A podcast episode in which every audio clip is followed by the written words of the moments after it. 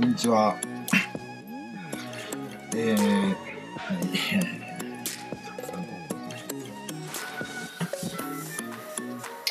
い。えっ、と、今日は、福音、来週の福音の、えー、お話と、主内の人でちょっとお話したいなと思います。はじめに、うん、分かんなかった。なんか話すと分かんないなとか、うんっていうところは、コメントとかくださったら、普通で、またできる範囲で答えてさせていきたいなと思います。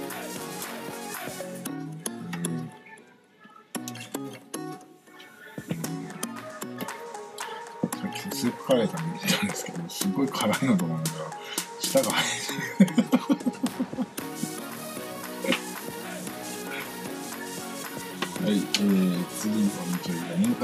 間第13週日ですね。えーどこが読まれるかっていうと、まあこれずっと順番に呼ばれていくんですけど、ルカによる福音の、まあ、エルサレム入場の前のところから描かれ始めます。えー、何読みますね？えー、ちょっと手でうるさい。えーっと、イエスは天に上げられる時期が近づくとエルサレムにエルサエルサレムに向かう決意を固められた。そして先の使いのものを出された。彼らは行ってイエスのために準備しようとサマリア人の村に入った。しかし村人はイエスを歓迎しなかった。イエスが、はいはいはい、イエスがエルサレムを目指して進んでおられるからである。弟子のヤコブとヨハネはそれを見て、主よ、望みなら天から火を降らせて、彼らを焼き滅ぼしましょうか、と言った。イエスは振り向いて二人を戒められた。そして、一行は別の村に行った。一行が道を進んでいくと、イエスに対して、あなたがおいでになるところならどこでも従ってまいります。という人がいた。イエスは言われた。狐には穴があり、空の鳥には巣がある。だが人の子には枕するところもない。そして別の人に私に従いなさい。と言われたが、その人は、主よ、まず父を葬りに行かせてください。と言った。イエスは言われた。死んでいる者たちに自分たちの死者を葬らせなさい。あなたは行って神の国を言い広めなさい。また別の人も言った。主よ、あなたに従います。しかしまず家族に卵に行かせてください。イエスはその人に、月に手をかけてから後ろを顧みる者は神の国にふさわしくないと言われた。えーと、っていう箇所です。うんと、とても分かりにくいところだなと思うんですよね。分かりにくいし、なんていうのかな。うーんと、厳しさの方が印象がつくと思うんですね。で、すいません、本当に。家族です。えっと、この日の第一朗読は何かというと、あの、福音書と、福音朗読と第一朗読っていうのは主題調和するように選ばれてるんですね。主題が一緒になるようにっていうふうに選ばれて配置されてるんですけど、この日の第一朗読は、列王記ですね。で、列王記の、えっ、と、エリアがエリシャを、あの、召し出すところですね。で、あの、父母に、その、別れの接吻をさせてください。それからあなたに従いますって。卵をさせてくださいって、その、イエス様の時と言ったのと同じっていうところなんですが、これ結局何かっていうと、あんまちょっと、その特定の司祭であるとか、修道者であるとか、っていう、そういう役職とか、異界ではなくて、キリスト者としての召し出しのお話なんですね、ここは。あの、キリストが、その、私に従って来なさいっていうふうに、あの、言うときに、うんと、ことごとく、あ、わか、わかりました、でも、わかりました、でも、ってっていうことが続くわけですね。その一番最初のところにあのサマリアの町に入っていくけどあのイエス一行がエルサレムを向かっているからあの歓迎しなかったっていう記述がまずありますがそこがまず一つですね。それはどういうことかっていうとうんとサマリアの人と,、うんと他のユダヤ人っていうのはあのなんていうかな関係性を断絶させていたんですね。なぜかっていうとあのサマリアの神殿とエルサレムの神殿っていうのが分かれていてあのエルサレムの神殿の権威をサマリアの人たちは認めていなかったからイエスたちがそのイエスそのイエルサレムイエルサレムの神殿に向かうっていうのが分かってからうんその何て言うかな。私たちの仲間ではないっていうそのもてなさないっていう態度だそうですね。でこれ前後に書かれているのがその、まあ、皮膚病にかかっている特定の病気にかかっているっていうふうなあの人が10人癒されて1人だけ帰ってきたっていういう時にそれはサマリアの人だったんですね。それはイエスにこそ望みを置いたから初めてそこで奇跡がおできになるわけですねイエスは。誰でもこう一方的にその奇跡を起こすことができるんじゃなくてこうイエスの気持ちイエスしかもう私にはイエスしかいないんだっていう気持ちのそのこのこのっていうところであの奇跡っていうのが起きていくその絵がサマリア人であったっていうのが前後に書いてあるですね。今日の箇所の前だったかな。それがすごく対比されますよね。その癒されたサマリアの人と彼らを歓迎しなかったっていうサマリアの人たちは見ているところが違うっていうことなんです。そこがまず最初に考えなきゃいけないなっていうところですね。でその後にあのいろいろ話していくんですけどそのイエスにとってはもう神しかないんだっていうことですよね。だから同じように私に従いなさいっていうのは私にそのついで歩きなさいっていうことじゃなくて私しかいないっていうふうに思ってるものなのかなとはっていうふうなすごい苦しい問いかけですよね。だ歯がもう二股かけられてるような状態っていうのかなそうじゃなくて僕だけ僕は神だけなんだよってそんだけ真剣だからそんだけ真剣に向き合ってくれないかっていうことなんですね今日喋ってることは。であのすごく読んでて寂しくな寂しいな寂しいなっていうかイエスってイエスイエスっていうかイエス様イエス様はどういうやっぱり幼少期から選挙の初めっていうのを過ごされたんだろうってあの子供の時なんかあんまり考えることなかったんだけど最近になって考えたりはする時に狐には穴があり空の鳥には巣がある。だが人の子人の子には枕するところも俺選挙活動に出てるから枕するところがないって言ってるんじゃなくて他の福音書を合わせて読むのはよく、合わせてっていうかエピソードをこうやって切り張りしてパッチワークのようにして読むのはよろしくないんだけど、生まれた時は宿屋に場所がなかったわけでしょ？で、きっとヨセフは早くに死んでマリアの子って言われて虐げられて、社会的にも立場がすごいない、ない状態で生きてこられたのがイエス様なんじゃないのかな？で、選挙活動に出たら、あれは熊月の頭のあれで働いてるって言われてみたり何ができようってそのねあのいいものが出てくるかっていうふうに言われたりとかそういうことの連続だったんじゃないかな。意外とイエス様っていうのは意外とっていうか栄光のイメージの方が強いんですけど強いというか教会はそれを作っているんですけど僕は決してそうじゃないと思う本当に神様によりすがり神様と向き合い生きることしか生きていく様子がないがゆえに神様との深い他の人が体験しないその交わりもちろん父と子と精霊ですからあれなんですけど競技的に言わずにその生きていくイエスとしてですねにこう近い関係としてイエス様が神様との関係を築いていかれたその近い関係を持って私に従いなさいってイエス様は言うんだけどみんな親の葬式をやらせてくれとか、えー、と両親に卵をさせてくださいとか。双心あるんです。あ双心があるわけです。それは。悪くはないですけど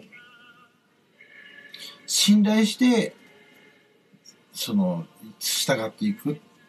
ていうことがそのファナティックなその熱心さではなくて私にはもうイエズス様がなければその教会がなければ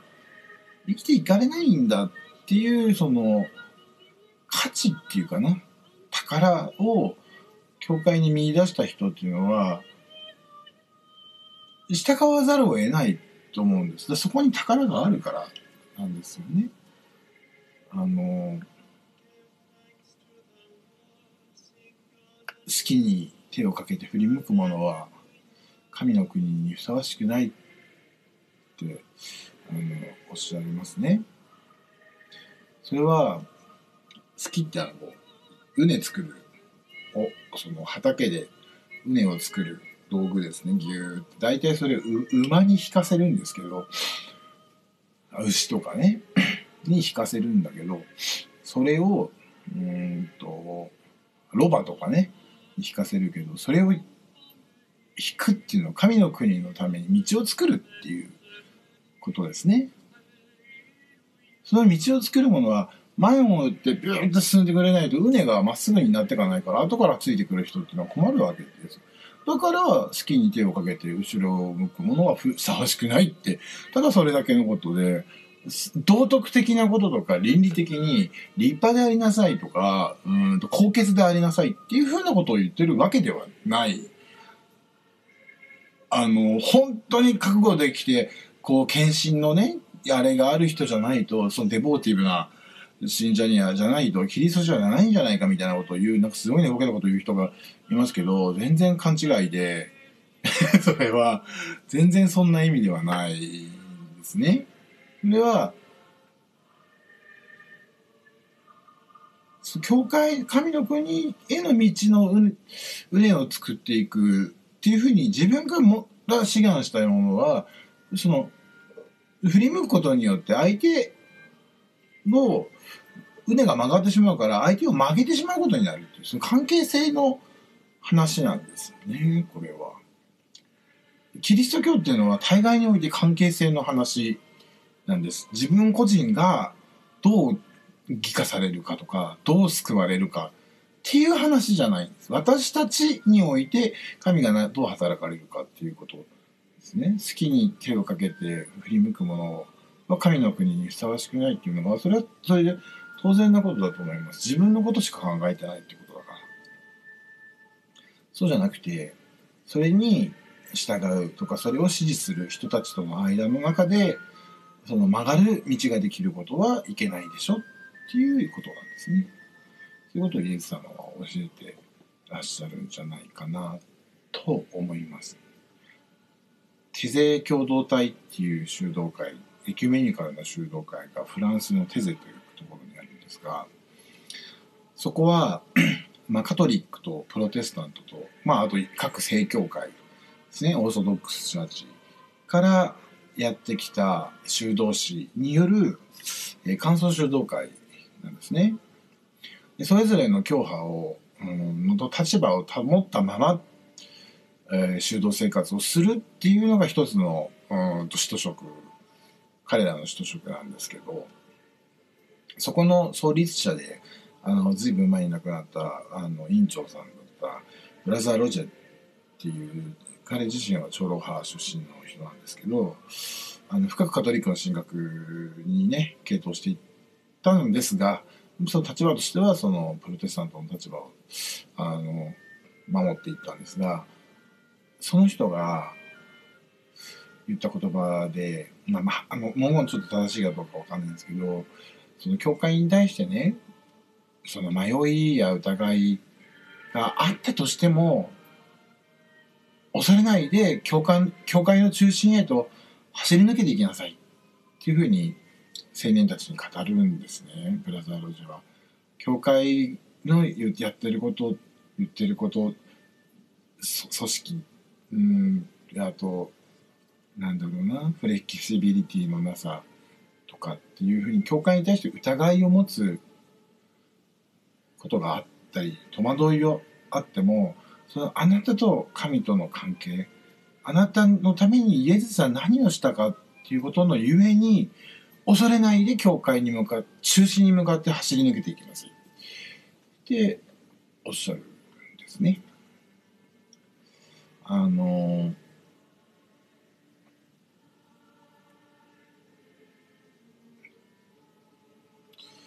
うん今ツイッターで、うんと、存じ上げない方からね福音派の方から、まあ、食材論について教えてくださいっていうふうにリップをいただいたんですけど本当に教えていただきたいなって思うふうに思うんだったらダイレクトメッセージくださった方がいいんじゃないかなって思ったりもしてるんですね。あの論このまま書き続けたら論争になるんだろうなってそんなことありませんっていう提案なんですけどあのパラダイムが違うから話いくらしても平行線だと思うんですよね。そこあえて揉め事作る必要もないのでちょっとほったらかしにしてるんですね。あのキリストの血によって人間の罪現在とね人間の罪があがなわれて現れてそれで救いが来たっていうふうに言うわけでしょ福音派の人たちっていうのは確かにそういうふうな、えーと、きかなんていうかなその表現の仕方っていうのはカトリックでもするんですけどそれが全てじゃないんですね。えって思われるかもしれないですけどそんなことだってうんと現在のそのから断ち切るためにねあのイエスがが身代わりに刑罰を受けてくれてそしてその死によってイノセントな人の死によってあの贖われたっていうふうなことは聖書には書いてないですよ。ぶっちゃけ。似たような文言書いてますよ。義義とされた。十字架のによって義とされた。でもそれ一個一個の言っている言葉の意味って義って何かってそれは罪のない状態っていうのは倫理的なものとかその洗い流すっていう問題じゃない。神と人間の関係そして人と人との関係の中に神の国が打ち立てられることが大事だっていう話が罪か罪じゃない罪か義かっていうのがカトリック教会はそういう教えなわけですよでも違うでしょ？福音派の人たちってで、何がめんどくさいって、そういう、うんと、マッチポンプな食材論。あなたは罪人だわ。私も罪人だ。でもキリストが十字架についてくれて、え救われた。これが救いなんだ。ハレルヤ。ってやることによって、救われていくと、また罪人を作っていくし、うんと、断罪するものを作っていかなかったら、ずっと救われないんですよね。で救いがないんですよ、本当はそこに。救われたって言ってるけど、じゃあ救いって何ですかって聞いたら答えられないわけよ。福音派の人って。それでもいいと思う。その日々、その日々が救いなんだっていうことなんだと思うよ、僕は。その日々が、その教会生活やその信者さんとの交わりが、実は救いなんだと思うけど、かたくなにその十字架の食材と、その、刑罰大、大体論っていうか、うん、刑罰を代理事で受けるっていうところにカタルシスを得ているのは十字架の本当の意味をないものにしてしまうんじゃないかなって。十字架っていうのは私たちキリスト者が十字架に結ばれていくっていうのはイエスのように生きるイエスのように生きることは難しいですよ。でも世の中の人たちが選ぶことっていうのは世の中がいいとすることでしょ。それは経済だったりするわけ。だからこっちの方が額がつく。イコールいいところに就職できる。ね、いい結婚ができる。いい家庭が築ける。悪くないんです。悪くないんです。いっぱいいるから、そんな人たちは。当たり前の話だから。どこの学校の方がより金になるか、最終的に。その人の得とか、誉れとかっていうのは、金で測られてしまう国なわけじゃない。日本もアメリカも。でも、キリスト者っていうのは、そこで選択しないはずなの。全然違う人たちいっぱいいるけど。なぜかというと、イエス様は、虐げられた人たちと一緒に、ね、ご飯食べて、くらいくらい、ご飯食べて、一緒に歌っては、多分笑って、泣いて、友達のところを訪問して、で、苦しい思いをしている人たちをそこから解放させて、病であったりとかね、うんと、悪魔好きだったりとかね、そういうものが、表すもののところから、ところのものから解放してっていう生き方をしていて、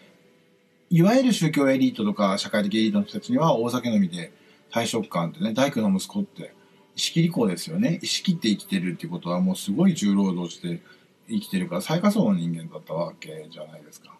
でもそのイエスが人々の悪意のままに引き渡されて十字架で死んでいくことを神様が良しとされたわけです。他でもなくそのイエス様が十字架に使われたことを良しとされそこに結ばれていくことがキリスト者の大事なミッションなわけでしょそのイエス様のものの選び、うんと、視座、姿勢、方向性。そこに私たちも預かっていくし、もしかしたらそこがダイレクトに今、イエス様がいてくださる場所なのかもしれないし、人によってはね。その中で、そういうイエス様の視座、選びってやっていくときに、十字架で死死ぬけど、復活してくださるわけですよ。でキリスト者はそれを知っているから、世の中の人たちが選ばない選択肢を選択することができる。これは、人と寄り添うためには大事かもしれない。でも金にならないかもしれない。それでもいいんじゃないかっていうことを選ぶのがキリスト者の生き方だと思う。そこに救いがあるんですよ。そこに許しがある。だって僕は思います。キリスト者じゃない、キリスト者じゃないと、できない選びを、この社会の中でしていくことが、イエス様に従っていくことだって今日の、今度の日曜日の福音の伝えるところの、意味するところのものだと僕は思います。なんで損するようなことを選ぶの？って人から言われてもおかしくない。な、なぜならそこには今必要な関わり、愛と慈しみの技があったんだもん。見てみるふりできないでしょ。いや、それ損しないって。そうかもしれないね。でいいじゃないですか。相手がそれを納得しなくてもね、その、世の中がいい方にして、いい方にいい方にっていう風にやっていくものって、必ずしもいいわけでもないし、それを否定することはないと思う。ただ、注意深く見なきゃいけないのは、今日その次の福音、そのね、次の週の福音で、あの、兄弟、弟子の、えっ、と、ヤコブとヨハネの兄弟がね、あの、主をお望みなら天から火を降らせて、彼らを焼き滅ぼしましょうかって。まあ、これもエリアの故事を取って言ってることな、っていうふうに書かれてるのね、ルカが書いた、編集したことなんですけど、どういう意味かって言ったら、自分たちの意思を、神の意思、イエスの意思に合理化して、使って合理化して、えっ、と、正当化する、してるんですね、彼らは。イエス様はそのこと一言も言ってないわけ。でも、さもさも言ったように、イエス様はこうやってふうにおっしゃってるっていうぐらいの勢いで、天から火を滅、あの、降らせて、や、焼き滅ぼしましょうかっていう、その合理化は社会の中でもいっぱいいますよね。あの、イエス様じゃなしに、例えばお金で合理化していくとか、権威で合理化していく立場で合理化していく。まあ、忖度っていうんですかね。そういうものに対して、うーんっていう態度でもいいし、ちょっと冷たく距離を置く態度を勇気を持って取るということも、キリスト者の一つのあり方なんじゃないかな。できないこととかやらないこととかがいいか悪いかじゃないんですよね。それを選んでいくことができる自由、自由が私たちにある。なぜならばキリストの十字架と復活っていうところが裏付けにあるからなんですね。それがお伝えできれば今日は十分かな と思います。ああ、ごめんごめん、痛かった。痛かった。うんと、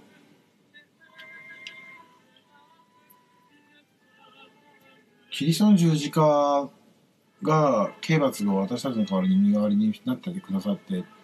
それはそうだと思うんですよ。で、イエスの血によって、子羊の血によってあがなわれた。人相、人相、アダムの罪がキリストによって、あ、あはははありがとうございます。いや、あの、なんていうのかな。あがなわれたっていうのは確かにそうなんですけど、うんと、何が、うんと罪なのかっていう話なんですよね。福音派の人たちとか、多くのプロテスタントの人たちとか、あと、時期的にね、その、あの、キリストの血によってあがなわれ義とされたっていうことを時期的に、表面、時期的にって義勇、義勇ではないんです字面的に考えると、それは身代わりだったりとか、うん、食材っていう風になっていくのかもしれないけど、それで身代金って話になるわけですよね、結局。身代金としてイエスが死んでいった。それ買い取られていったっていう話になっちゃうわけですよね。でも、それだったらイエスの十字架の死って自己破産と面積みたいなもんでしょなかったことになっちゃう。だから、代替行為が繰り返されるわけ。同じことが繰り返されていくわけ。ハリケーンなんとかが来るたびに同性愛が罪があるからとかさ、になっていくわけでしょ。すごくわかりやすい話だと思うんだけど、それって救いなのかなって僕は思うんです。それで救われたって言うんだったらいいけど、それが、救いって何ですかっていう話じゃないですか。救いって何かって言ったら、そのキリストの洗礼と、ね、洗礼によってキリストのご生涯とご受難とご復活に結ばれていく。そしてご昇天。結ばれていくことが救いですよね。そういうものとはして召し出されたことが救いなわけです。どこで起きるかっていうのは天的なものでもないし、あの、目に見えない心の罪がどのように現れたかなんてのは分からるわけがないわけですよ。で、分かるわけがないからそこはなんとなくそうなのかなと思っちゃうけど、大きな間違いです、それは。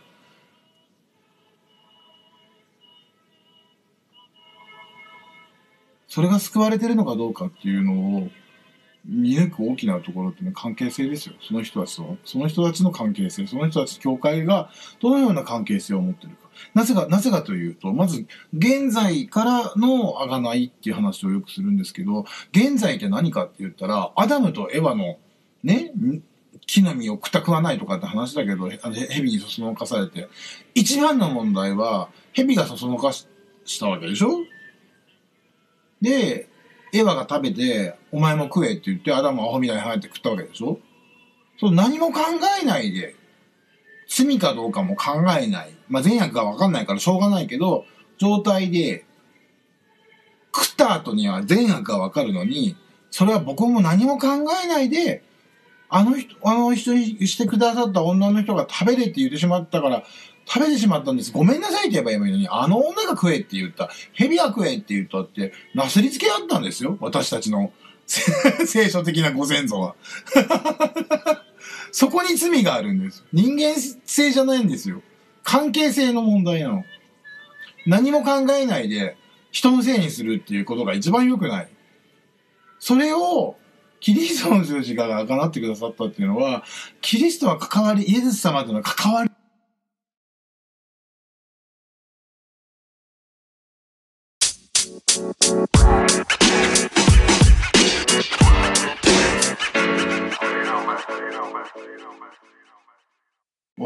終わっちゃった。なんかすごい、すごい熱くギャーってやってたら終わっちゃったんで、もう、もうちょっと喋らせてください。すみません。その、どうし、現在の罪の一番本質的なところっていうのは、その社会性な、社会性の罪なんですね。十字架に、その、あ、十字架じゃない、その木の実を食べたという、その事実を押し付け合う醜くね、二人しかいないんだよ、その時世の中に。まあ聖書で言えばだよ。全然信じてないんだけど、僕は。でもね、あの、想像の技を信じてるけど、あの、そこが問題なわけ。人のせいに押し付けて、考えもせず食べたくせに人のせいにするっていう、とんでもない罪でしょ？分かっていながらやったことなわけ、アダムは。食べたおわ、それ、食べ終わった後に知恵がついちゃったから、隠そうとしたわけで、隠そうと思わないで、潔くごめんなさいって謝ったら、違ったと思うんですよね。まあ今更の話だから、あの、レバタの話だけど、でも罪ってそういうことでしょ？そこからの救いは、キリストの十字架と復活に裏打ちされたキリスト者の生き方に召し出されること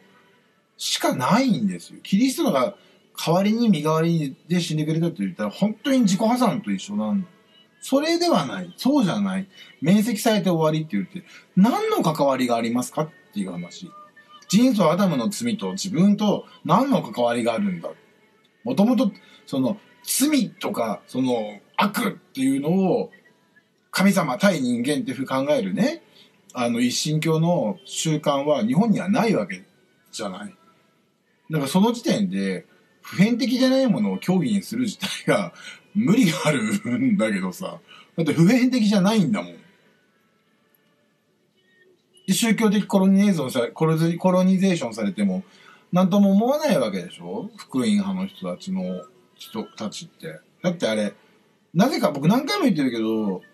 考停止してるでしょ？多くの人は。言われた通りで。それで何かあと思ってはーってなっちゃうわけでしょ？あってたはーってたのそしか言ってないけど、それじゃないと思う。まあそれが救いでそれでいいんだっていうんだったら、それでいいと思う。けど、あなたたちの救いのために、あの、いろいろ、なんか、ふっかけないでくれって、僕は思う。多分だって話してもわかんないんだもん。思考停止してるし、言葉の意味、パラパラダイム違うから同じ言葉使っても言葉の意味違うんだもん。うん。それ言ったら怒るでしょとか言えないなぁって思って。関係性の問題です。ね、本当に。イエスの十字架の、その関係性、イエスの十字架の力っていうのは、罪を帳消しにする、その、なんていうのかな？その自己破産と面積みたいな力ではなくて、だからこそ自分自身がイエス様と一緒に重荷を十字架として担っていくことができる力。苦しみを引き受けていく力その引き受けるっていう発想だと思うんですね。それが、カトリックのいうところの救いの計画ではないかなって思います。そしてそれがキリストの召し出しなんではないかなと思います。えー、でもう一つですね。えー、っと、主の祈り。についてお話をしたいなと思うんですが、うんと、主の祈りは、うんと、マタイとルカと2つ書かれてるんですね。で、この間の、えーと、ツイキャスでも話をしたんですけど、共同体性っていうのはとても大事だっていう話ですね。あの、ですあの生体配慮の前に、あの、祈るんですけど、主の祈りを。天におられる私たちの父よっていうそのところですね。パーテル、ノステル、ノステル私たちですね。パーテル、ヘモン、私たちのですね。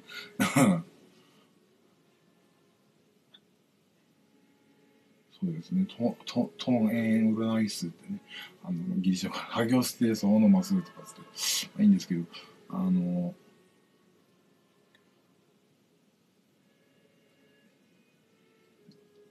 すごく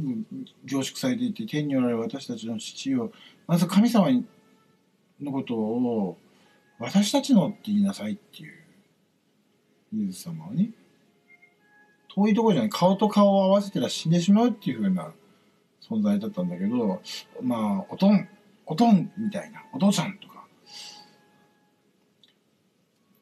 そういう近さで呼びなさいっていう。僕は父親に対して近しい呼び方を持ってないんで、あんまり、あの、父ちゃんって言っても、おとんって言っても あんまりピンとこないんだけど、でも、その、親に対する親しい呼びかけっていうか、その、親しい親子の、親子っていうか、人との関係、人との関係のように親しさ、頼る人に対する全幅のね、安心さとか、安心で言える、名前、呼べる名前の人っているじゃないですか。おばちゃんだったり、おじちゃんでもどれでもいいと思うんですよ。お兄ちゃんだったり、お姉ちゃんだったり、恋人でも恋人恋人でもいいし。それと同じですよね。別に父に限ったことではないんですけど、その親しさで神様を呼びなさい。天に言われる私たちの父皆が生徒されますように。皆が生徒されますように。皆っていうのは、えっ、ー、と、イコール神様のことですね。父のことですね。えっ、ー、と、名前っていうのはその人そのもの自体を表すので、ハギオステーソーのマスっていうんですけど、まあ、その、尊まれますように。すごく大事な人を呼びに、を呼びかけて、あなたはみんなから大事にされますように、尊まれますようにって願う。で、三国が来ますように。三国が来ますように、三国が来るっていうのは週末のことでもあるんですけど、週末っていうのは、その時間的な、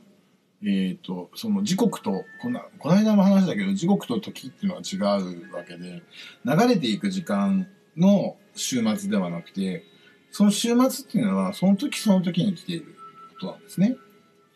で、その週末とは一体何かって言ったら、その神様の親しい神様の皆が呼ばれ、尊まれる人と人との間に三国が来ますよ。そこに三国が来てるんだよっていう。ただそれが断続しちゃうん、永続しないんですね。断続し、断絶しちゃしまうから、今までずっと 過ぎて、いつ地球が終わる、いつが世の中が終わるのかわからないけど、最終的には全ての人と人の間に神が、神の意志が尊まれて、大事にされて、お互いが大事にし合って、意見が違っても、うん、立場が違っても大事にし合っていく。それが神の国の完成でありし、それこそが救いなんだ。で、御心が天に行われる通り、地にも行われますように。御心っていうのは、神の御心っていうのは愛そのものですね。愛しかないです。愛しか差し出せないお方だと思います、神様は。愛っていうのは、その、あ愛とかで言うんじゃなくて I love you の I love you でもないし、アモールでもない、まあ、アホなんだけど、あの人たちって、そう、外国語の人たちっていうのは、愛っていうのをそんなに簡単には口にしないでしょ好きっていうのは like とかね、言うけど、良いとかね。本当に愛っていうのは、これっきりにこれっきりこれっきりの時しか使っちゃダメなんだな。なぐらい大事なんですけど、それ大事っていうことですよ。だから大事で大事で仕方がないっていうのが愛じゃないですか。だからそれを大事にしていくよ、あなたをっていうことが愛するっていうことなんですけど、神様から出てくるのは、もう大事にするよっていうことしか出てこない。父と子と精霊という全く3つの違うペルソナを結びつけているものは愛なんですね。大事にするっていうことで違うものが一つのものとしてそこに存在する。そこから溢れ出てくるのはまた愛なんです。大事にしなさい。御心が天に行われる通り地にも行われますようにっていうのは立場や考え方や生き方が違っても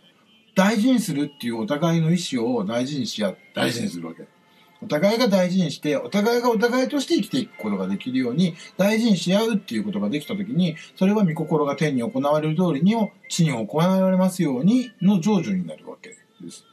神様が思っているような壮大な何かがあったとして、あるのかもしれないけど、それが、さ、SF 映画のようにブワーって行われていくことを願っているのでは決してない。たとえそういう計画があったとしても、この祈りはそれを教えている祈りではないっていうことを、えっと、分かち合いたかったです。その後ですね、えっと、私たちの日ごとの糧を今日もお与えください。ところがります。すべて私たちですね。私のではありません。私たちです。ない人には差し出さなきゃいけない。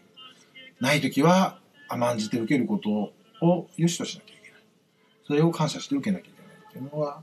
そこであって、そこは立場に規制がないですね。そこがキリスト教の発想の中心になります。そしてこの 糧は、イエス様のうんとこれマタイとマリコで、まあ、マタイとルカとではうんと日ごとのっていう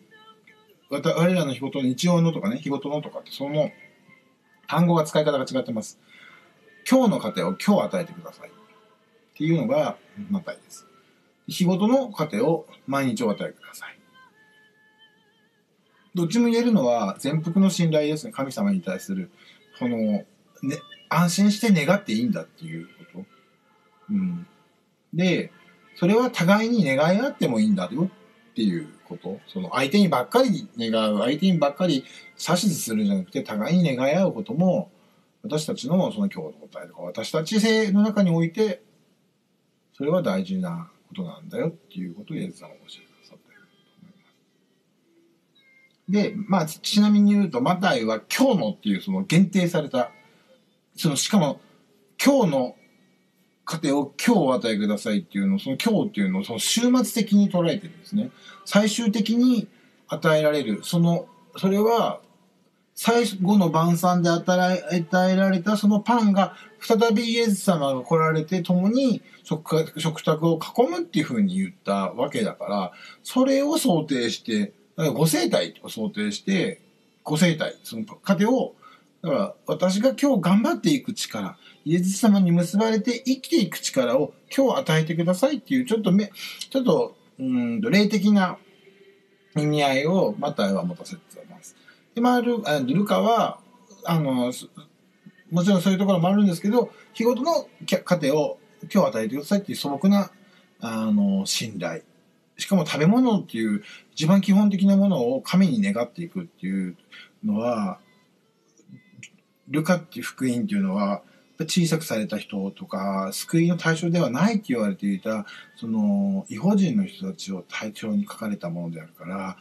うんあってしかるべきものである食べ物を神に願い恋求めるっていうその貧しさっていうのかなそれは悪いことじゃないんだっていう一つの福音でもあります。えー、と天私天のほら私たちと父を見流せとされますように御国が来ますように御心が天に行われると地にも行われますように。私たちの日ごとの糧を今日もお与えください。私たちの罪をお許しください。私たちも人を許します。これは私たちの負い目をどうか勘弁してください。っていうことですよね。私たちの負い目をなかったことにしてください。許してください。同じように、それは神様が親しい関係なのに不義理をしちゃって、それを、それがこう罪っていうんですよね。この負い目を許してもらえませんか？っていう許してもらった経験があるわけです。イエズ様たちが一緒にいた時に、イエズ様が近くにいた時には、何回もそういうことを経験したんじゃないかな。それと同じように、私たちも、してる人たちへの、まあ、負い目を多めに見ますっていうことですね。で、私たちを誘惑に、誘惑のままに捨てさらさ、捨てさらさないで、誘惑に引きたまわされ、ね、我らを試みに引きたまわされ、我らは奥より救いたまえ、救い出したまえ。あれ、あなたは私たちをその試みに捨ておく方ではないことを知ってますっていう、ちょっとこれちょっと信仰宣言に近い、ましてや悪から悪にとどめることなどはない方だっていうのを私たちは知ってますっていう意味なんですね。すごくシンプルだけどすごいうん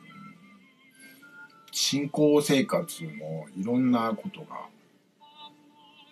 語られていると。許しっていうのはそういうことですね。そういうことってわかんないですか。あの、許しっていうのは、さっきみんな言ったような、その、借金や負債やら、事件やらのものを、保釈金とか、うん、刑罰として考えるならば、保釈金であったりとか、自己破産面積とかね、っていう風になるかもしれないけど、それ過ぎてしまえば忘れてしまうことで、実は私には関わりはないってなってしまったら、本当に関係ないことになってしまう。決してそれだけではない。そういう側面もあるかもしれないけど、大事なのは、その人と人との関係の中で、私たちが育んできたもの、もしくは損なってきたものを神様の死座のうちにイエス様の十字架に結ばれて見出してそこに生きていくことの大切さだと思うんです。それを救いとして受け止めることが救いだと思います。それが信頼だと思います。イエズスよあなたに信頼しますっていうのはそうだと思います。イエズス様は関わりと愛父子精霊の子のペルソナであるイエズス様は人を大切にすることしかできない方です。自分もね、イエス様は十字架にお付きになられたけど、私たちはつかなくて済んだのはそこでは良かったと思う。だけどその代わり違うものを引き受けていかなきゃいけない。それは決して身代わりではない。イエス様と一緒に十字架に使いつけられていかなきゃならない。長い。それは劇的なね、順境ではなくて単調な毎日をできるだけ笑顔で生きていくことも順境と近いと思います僕は。イエス様の十字架に結ばれていくことは華々しいことではなくて毎日毎日あることをねいちいち腹立て腹立ってもいいんだけどそれを違うものに変えていくっていうキリスト者の選択に従っていくことだと思うんです。それは地味な生き方かもしれないし人の目から見たら分かりにくいことかもしれない。でも神様の目から見たらそれは尊い生き方なんじゃないかなと思います。うん、なんか今日話したいこと全部終わっちゃった。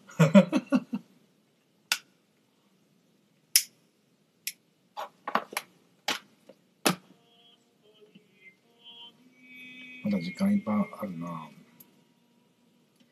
どうしようかな。も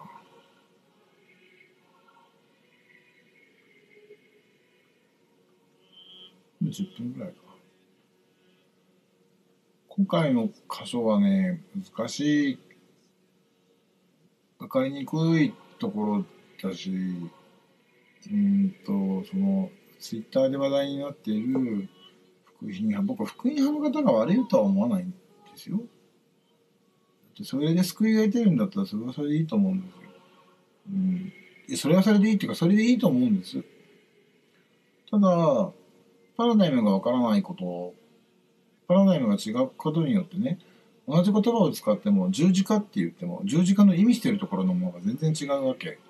共同体って言っても全然違う。主の祈りって言ったって意味が全然違ってくるわけ。それは全く違う宗教になっちゃうんだよ。それは。それは同じものですとしてくくって考えること自体が無理。でしょ？だから相手が歩み寄るか僕がそうやって言ってなんか言っても無駄だと思いますって。まあその言葉はきついけどなっちゃう。言わないと、誠実ではないと思うよね、僕がね。うん。向こうの人たちがそれを書いたからどうとか、うんと、あそこに救いがないっていうふうに言うつもりはないけど僕はカトリックで良かったと思ってるしうんとわからないし福音派はちょっとどちらかというと苦苦手だしね あのカトリックで良かったなって思思ってます。しその罪とか前にねうんとあるシスター志願のまあ、聖公会の人なんだけど、が、もっと福音派育ちなんで、罪とか清めっていうことをすごく言われたのが、うん、苦しかったって言うんだけど、僕に指摘するのは、その罪とか清めとか、うんと、規範とか道徳っていうことをすごく言ってくる。から、この人本当に救われてないんだなって思ったし、ももはやトラウマの世界なんだなってそれって彼女だけの問題じゃないでしょ？そうやって育てた教会と親の問題でもあるわけだからそれはしんどい。それはそれはしんどいしうん彼女自身も苦しい思いをしたんじゃない今もしてるんじゃないのかなって思うね。すごくカトリック的な人だと思うんだけどまあカトリックっていうのは罪だと思ってるみたいで彼女は。ついぞ口にはしないけどこの辺ぐらいまででかかってやめたんだけどね。でも修道生活ってカトリックとか正教のものだからって思うんですけど、まあまあ聖公会にもあるけど、なんだろうな、ちょっと、ちょっと辛かった。見てて。だから余計過敏なところがあるかな。それで救われたってイエス様が代わりに死んでくださって救われた無理やりなんかこうマッチポンプで自分をそこに押し込んでるんじゃないかなっていうふうに僕には見えてしまうのね。違うんだって言われたらそれまでだしそうじゃないっていう人たちもいっぱいいるだろうしそれが救いだっていうんだったらそれはそれでいいと思うわけよ。ただ苦しい人もいるのも事実なわけ。もちろんカトリックでも苦しんでる人だっていっぱいいるから問題はいっぱいあると思うよ。だから問題のない教派なんていうのは全然ないと思うんだけどでもねこう違うものが違うものとして一緒にあってそれで自分の信ずる教会のところのその教会の真ん中に向かって突っ走っていくことができることぐらい幸せなことはないと思うんです。って思います本当に。うん、なんか難しいなって思いますね。論破したいっていうことは全然ないしこれこそが真理真理って。本当はカトリック的には教会の外に救いなしぐらいの勢いだから一応第二バチカン公害後にの、うんと、言説ではその福音的価値を有する生活があるっていうふうには言ってるけど、それはその、うん、だから未宣教国っていうこと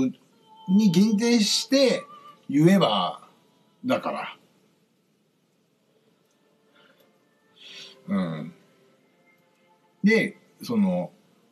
たうんと正教会以外の異界制度は認めてないのも確かであるからそれはあの奇跡が有効かどうかっていうことなわけであってそちらの教会の人たちにしてみたらお前に奇跡が有効かどうかなんかってこと言われる筋合いはないわってカトリックに言ってしまえばいいだけの話だからそれは別にカトリック承認は必要ないと思うんですねカトリックだって言い張るんだったらそのカトリックとの結びつきは大事だとは思うけどね。うんって思いますね。だから違うものが違うものとして、なんだろう。分かり合うっていうのは、相手が違うってことが分かればそれで十分だと思うんですよ。で自分のコンテキストで喋ってくれないと気が済まないっていうのは、さっきのね、天その天から火を降らして燃や燃やし尽くしましょうかっていうのと変わらないわけよ。だからそこをって飲んでいくっていうことは一つ小さな十字架を折ったことになるのかもしれない。でそれはそこで平和が作り出されるんだったら私たちはキリストとしてね召し出された生き方にすごく忠実にね生きたことになるのだと僕は思います。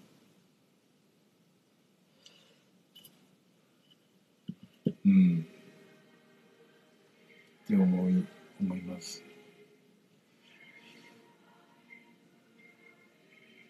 そういう対話エキュメニューカルでもねそういう対話が